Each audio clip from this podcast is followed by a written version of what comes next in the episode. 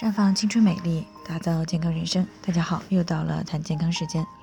今天的主题呢是备孕的时候遇到了输卵管堵塞，那这个问题到底属于几级？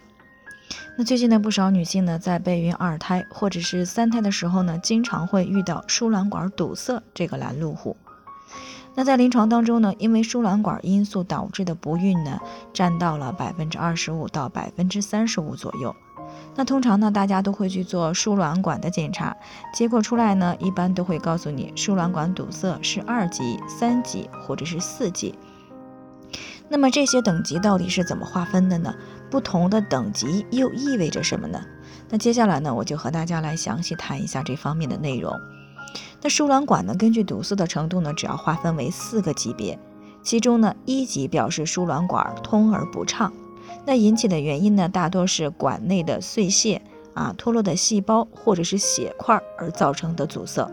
或者呢是输卵管过于纤细弯曲。另外呢，如果输卵管与盆壁邻近的器官粘连，牵拉了输卵管的活动，也可能会造成输卵管的通而不畅。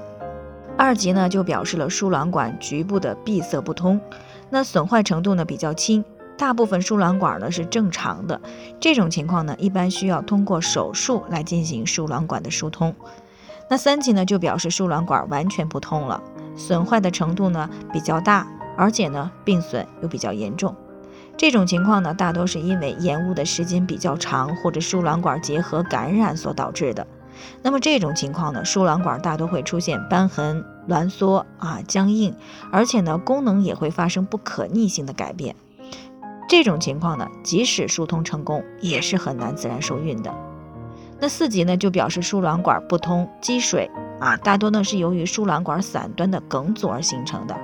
而输卵管伞端的梗阻呢，是由于细菌感染而引起的输卵管炎造成的。那么同时呢，也是引起输卵管问题最为常见的原因。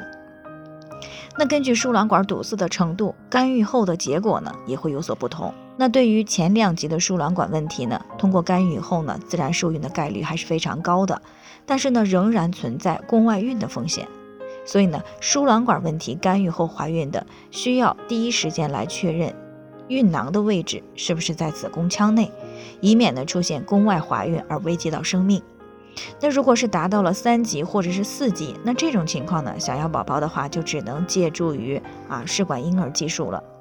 那么，怎么样知道自己是输卵管到底通不通畅呢？啊，一般呢，有过盆腔手术史或者有急慢性盆腔炎史的女性，正常备孕一年没有怀孕，那在排除了其他的因素时呢，就要考虑是不是存在输卵管不通的情况了。那目前临床当中，输卵管的检查方式呢，主要有三种啊，分别是呢，子宫输卵管的通液、子宫输卵管的影像造影。以及子宫输卵管的超声造影，那其中呢，子宫输卵管影像造影呢是比较常用的，因为呢，它不仅能够清晰的了解到子宫腔和输卵管的生理结构，看到有没有畸形或者是病理性的改变，而且呢，还比较能够清楚的看到堵塞的部位，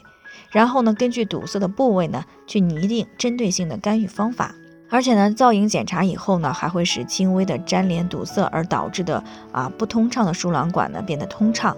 不仅呢能够准确的了解到子宫腔和输卵管的情况，还能够争取到最佳的干预时间和方法。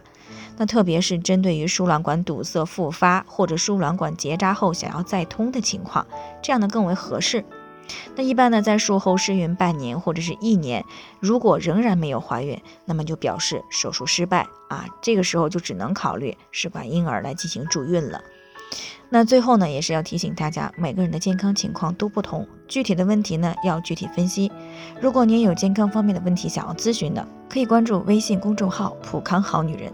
添加关注以后呢，回复“健康自测”。健康老师呢会针对个人的情况做系统的分析，然后再给出个性化的指导意见。这个机会呢还是蛮好的，希望大家能够珍惜。